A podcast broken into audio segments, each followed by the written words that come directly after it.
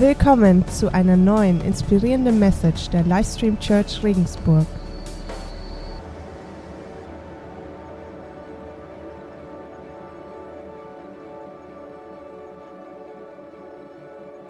Aber man muss auch hier das Kleingedruckte lesen.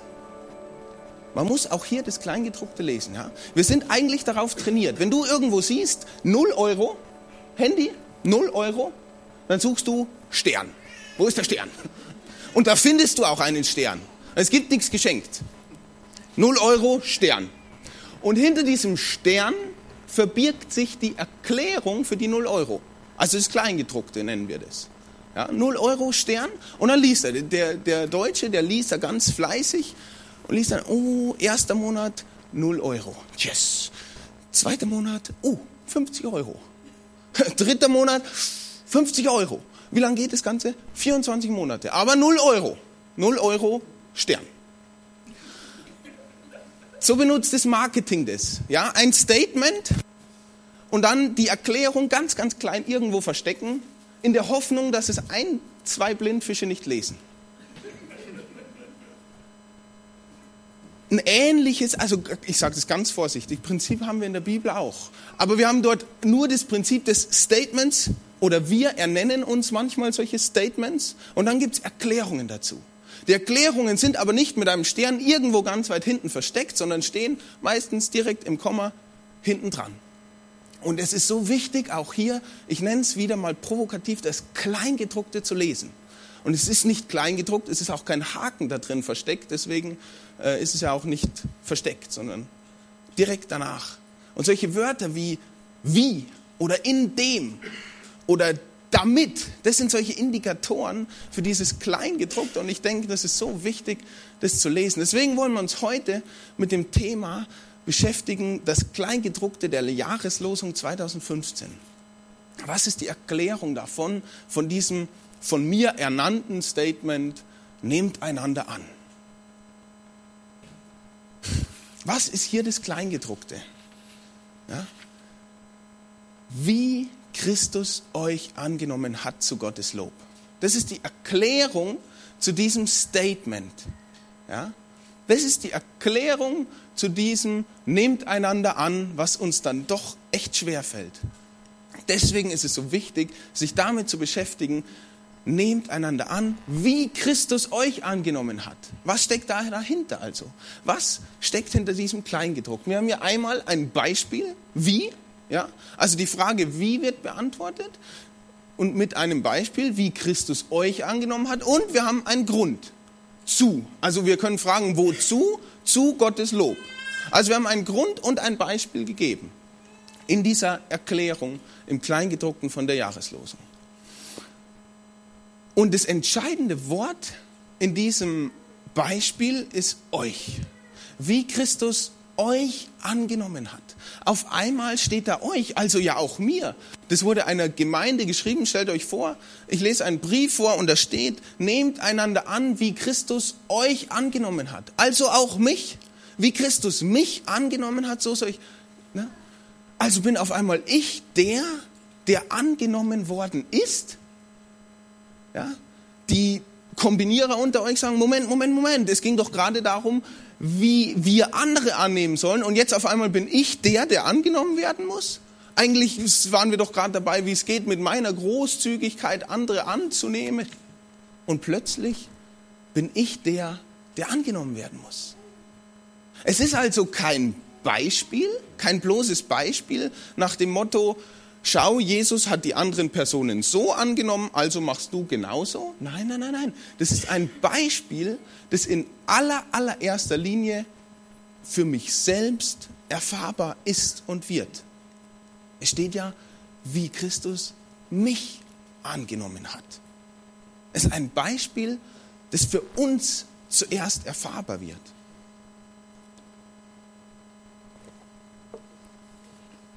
Und dann stellt sich natürlich die Frage, warum muss Christus mich annehmen oder hat er mich angenommen? Und wie? Würde mich interessieren. Und das liebe ich einfach, das ist so das Geniale an der Bibel. und auch an diesem Römerbrief, wo die Jahreslosung herkommt, da wird alles erklärt. Es besteht quasi nur aus Kleingedruckten. Und deswegen schlagen wir ein bisschen weiter vor im Römerbrief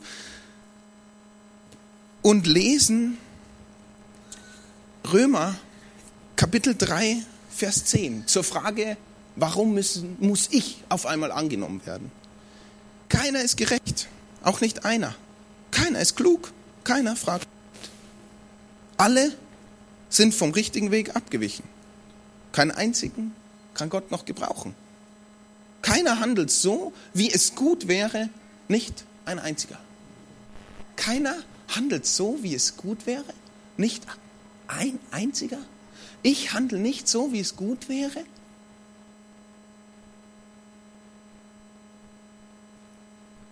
Vorhin haben wir doch gehört, da steht, nehmt einander an zu Gottes Lob. Wenn ich etwas tue, so wie es gut wäre, ja, dann ist es ja zu Gottes Lob. Also wenn ich was zu Gottes Lob mache, könnte ich sagen, ja, das ist gut, oder? Da geht er mit, ja. Wenn was zu Gottes Lob ist, dann ist es gut. So. Und da steht ja, nehmt einander an zu Gottes Lob. Also wir sollen einander annehmen, damit es gut ist. Aber hier steht, keiner macht es, wie es gut ist. Also, ich kann gar nicht jemand annehmen dass es zu Gottes Lob ist. Ich kann mich bemühen, ich kann mein Bestes geben, aber bemühen und Bestes geben ist anscheinend nicht zu Gottes Ehre. Anscheinend zu wenig oder wir müssen weiterlesen. Warum? Warum kann denn keiner was tun, was gut ist in Gottes Augen, was zu Gottes Lob ist? Ein paar Verse weiter unten, Römer 3,23, da wird es ein bisschen näher erklärt, denn da steht, denn alle haben gesündigt und in ihrem Leben kommt Gottes Herrlichkeit nicht mehr zum Ausdruck. In ihrem Leben, in meinem Leben kommt Gottes Herrlichkeit nicht mehr zum Ausdruck. Gottes Herrlichkeit soll in meinem Leben zum Ausdruck kommen. Zu Gottes Lob, ja. Ich behalte dieses Warum immer noch im Hinterkopf. Warum sollen wir einander annehmen zu Gottes Lob? In meinem Leben soll Gottes Herrlichkeit zum Ausdruck kommen. Und das geht nicht. Das geht nicht, Dadurch, dass ich irgendwas probiere, dass ich andere annehme oder andere Dinge tue. Haben wir ja gelesen, keiner tut, was gut ist. Warum? Weil wir gesündigt haben. Also da ist etwas, was uns trennt. Da ist etwas, was uns absolut davon hindert, so zu sein, dass unser Leben in unserem Leben Gottes Herrlichkeit zum Ausdruck kommt. Da ist etwas, was uns hindert, dass wir zu Gottes Lob leben. Da ist etwas, was uns eben daran hindert, Gutes zu tun, wenn wir uns noch so viel bemühen. Darum müssen wir angenommen werden. Darum musst du angenommen, darum muss ich angenommen werden. Da fangen wir erstmal an, bei einem Ich werde angenommen von Jesus Christus. Und wie werden wir angenommen? Müssen wir noch ein bisschen weiterlesen im Römer. Also ich empfehle euch, nehmt euch mal den Römer vor. Absolut. So wichtig, einfach so gut darin zu lesen. Da werden diese Fragen beantwortet. Schlagen wir weiter. Römer Kapitel 5, Vers 8. Da heißt es, wie wir angenommen werden. Gott hingegen beweist uns seine Liebe dadurch, dass Christus für uns starb, als wir noch Sünder waren. Gott beweist seine Liebe dadurch, seine Liebe zu mir dadurch, dass Jesus für uns starb, als wir noch Sünder waren. Also in diesem Zustand, dass ich nichts tun kann, was Gott gefällt, ja, in diesem Zustand bin ich. Und unabhängig von diesem Zustand ist Jesus für mich gestorben und hat alles ausgewaschen und hat es weggenommen und hat den Weg frei gemacht, hat mich so angenommen, wie ich bin. Mit diesem, ich kann gar nichts tun, dass ich ihm gefalle. Das ist doch genial. Also wir sind angenommen worden, obwohl wir gar nichts haben, was irgendwie toll sein könnte für Gott. Und wir haben noch keinen Zentimeter nachgegeben. Wir, wir haben uns noch nicht mal für Gott interessiert. Da hat er schon gesagt, wenn du willst, kannst du zu mir kommen. Ich habe den Weg freigemacht. Ich habe dich angenommen. Ich liebe dich so, wie du bist. Das ist, wie Gott uns annimmt. Einfach so. Und deswegen ist es wichtig, so wichtig, dieses Kleingedruckte zu lesen. Weil wie kann ich versuchen, andere anzunehmen, wenn ich nicht erfahren habe, was es heißt, selbst angenommen zu sein? Wie kann ich andere annehmen zu Gottes Lob, wenn mein Probieren niemals zu Gottes Lob beiträgt, sondern nur Jesus in mir zu Gottes Lob beiträgt? Also das ist so der, diese, dieser erste Punkt, wo man sieht, zuerst bin ich dran. Zuerst muss ich angenommen werden und es steht, er hat uns schon angenommen. Ja? Also muss ich dieses Beispiel, ja, das ja kein Beispiel mehr ist, sondern erfahrbar geworden ist für mich, das muss ich auch wirklich für mich in Anspruch nehmen, für mich selbst annehmen. Also Jesus hat uns angenommen, obwohl wir nichts ihm, zu ihm bringen können. Und dieses Angebot der Liebe Gottes muss ich annehmen. Sonst ist es ja kein Beispiel, sonst kann ich ja nicht sagen, ich mache es, wie er mich angenommen hat. Ja? Verstehen ihr? Also es, es, Jesus nimmt mich an, ich nehme Jesu Angebot an und erst dann bin ich da, wo Gott was anfangen kann, wo ich auf einmal anders handeln kann. Deswegen ist es so wichtig, das zu lesen. Ich habe oft oder lange Zeit in meinem Leben nur diese selbsternannten Statements gelesen. Nur so, nehmt einander an. Oder liebt deine Feinde. Oder du darfst nicht lügen. Und wenn ich nur diese selbsternannten Statements nehme, dann gehe ich daran zugrunde. Und warum? Weil das nicht die alleinige Botschaft der Bibel ist. Die Botschaft der Bibel ist ein Evangelium. Und Evangelium heißt frohe Botschaft. Und die frohe Botschaft, das ist eben genau das. Jesus nimmt uns an, wir dürfen es kostenlos erwidern. Das Evangelium ist eben genau das, dass wir sagen, ich bin mit Christus gekreuzigt, aber doch lebe ich. Aber nicht mehr ich, sondern Christus lebt in mir. Und was ich hier noch lebe auf dieser Welt im Fleisch, das will ich nicht mir selbst leben, sondern, leben, sondern ich lebe es im Glauben an den Sohn Gottes. Das ist das Evangelium. Das Evangelium ist eine neue Identität und kein neues Gesetzbuch oder Regelbuch. Das Evangelium ist die Kraft der Auferstehung in mir und nicht meine krampfhaften Versuche, irgendetwas besser zu machen. Das Evangelium ist Gottes bedingungslose Liebe. Und das ist das Kleingedruckte. Das, was ich so provokativ Kleingedrucktes nenne.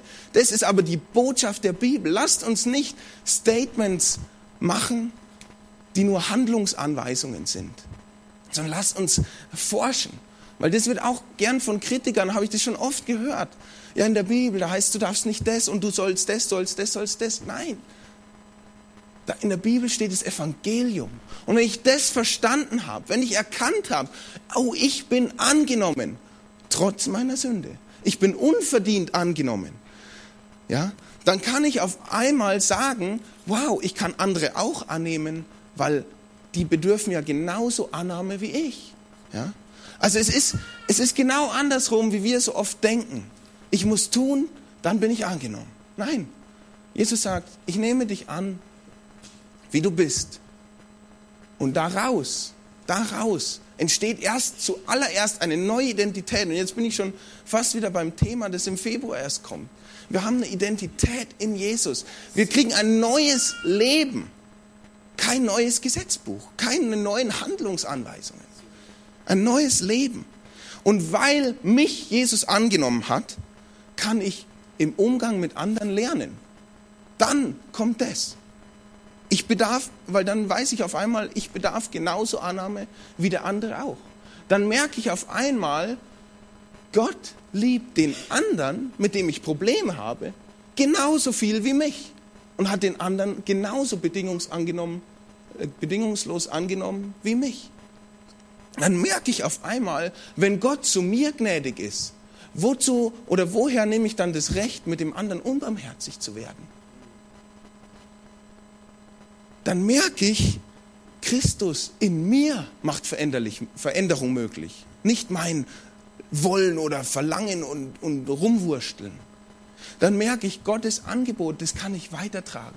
Ich kann dem anderen auch davon erzählen und sagen, schau, du brauchst Annahme von Jesus Christus. Willst du es annehmen? Dieses Geschenk. Und es ist so genial, dass unsere, unser Verhalten, ja, unsere Problemfelder, wie ich habe ein Problem, andere anzunehmen, die fangen bei mir an. Weil dann muss ich nochmal tiefer graben und sagen, habe ich begriffen, was Jesus mit mir gemacht hat? Habe ich begriffen, wie groß meine Trennung von Gott war und was Jesus überbrückt hat, wie er mich bedingungslos angenommen hat? Und dann wirft es einen ganz, ganz anderen Blickwinkel auf diesen Satz, nehmt einander an, wie Christus mich angenommen hat. Da bin ich involviert. Da denke ich darüber nach, wie war ich, was musste Jesus da annehmen, wie groß war überhaupt diese Liebe, die er mir da entgegengebracht hat. Und dann ist die andere Person, der andere Mensch, mit dem ich da ein Problem habe, oder dieses Problem dann recht verschwindend. Weil ich weiß, diese Liebe zu mir gilt dem anderen von Jesus ja genauso. Also nehmt einander an, wie Christus euch angenommen hat, zu Gottes Lob. Zu Gottes Lob können wir Dinge tun, wenn wir Jesus in unserem Herzen haben, wenn wir ihn eingeladen haben. Und wenn du jetzt heute Morgen hier sitzt und einfach dir denkst, so ja, Jesus habe ich schon mal angenommen in meinem Herzen, aber irgendwie habe ich meinen Fokus auf meine selbsternannten Statements gelegt. Irgendwie habe ich mir so Verse rausgesucht aus der Bibel und dann nage ich dran und dann, dann lade ich dich ein. Denk mal wieder neu darüber nach, was hat Jesus für mich persönlich getan. Worin besteht das Kleingedruckte? Was ist die Erklärung für das, was ich da lese in der Bibel? Wie kann das alles sein? Denk darüber mal wieder neu nach. Und wenn du, wenn es dir schwerfällt alleine, dann lade ich dich ganz herzlich ein. Wir wollen dir helfen als Livestream Church. Ich, du kannst nachher gerne zu mir kommen. Wir haben dort hinten in der Ecke das Care-Team und da sind Leute, da wird auch ich nachher sein. Da kannst du hinkommen und wir können darüber reden, wir können darüber beten. Ich höre dir zu, wir hören dir zu, um, um einfach neu nachzuforschen, was hat Jesus für mich getan. Dann kannst du mal kommen. Und wenn du Jesus noch nicht kennst und wenn du sagst, gut, ich habe jetzt schon viel gehört oder aber dieses Angebot der Annahme, das habe ich noch nie wirklich so in Anspruch genommen. Dann sage ich dir, dieses Angebot besteht immer. Denn da steht, Jesus hat dich angenommen. Die Frage ist nur, willst du? Die Frage ist, nimmst du ihn an? Willst du das Beispiel zu deinem eigenen Beispiel machen? Und dann sagt Jesus, dann komm, dann komm. Und das geht ganz einfach, indem wir es Jesus sagen. Indem wir Jesus sagen, ich möchte dich annehmen. Ich möchte dich in mein Leben einnehmen und dir nachfolgen. Und wenn du das tun willst heute Morgen, dann lade ich dich ein. Ich habe ein Gebet, also ein, ein Gespräch mit Jesus, das wir gleich reden können. Und du darfst es mitbeten. Und wenn du willst, dann kannst du nachher auch gerne noch kommen zu einem Christ, den du kennst, oder auch nachher zum Care-Team. Und wir können darüber beten und darüber reden. Ich würde mich freuen, wenn wir alle zusammen in dem Jahr mehr erkennen, was Jesus für mich getan hat. Mehr das Evangelium begreifen mehr das Evangelium in unserem Leben echt werden lassen, anstatt die Statements, von uns ernannten Statements, so hochzuhalten. Ich lade dich ein, komm zum Kreuz. Jesus liebt dich und er will dich annehmen. Bedingungslos. Wenn du das willst, dann darfst du gerne mitbeten. Herr Jesus, danke, dass du mich angenommen hast, so wie ich bin. Danke, dass du mir deine Liebe gezeigt hast, indem du am Kreuz für mich gestorben bist, als ich noch nichts von dir wissen wollte.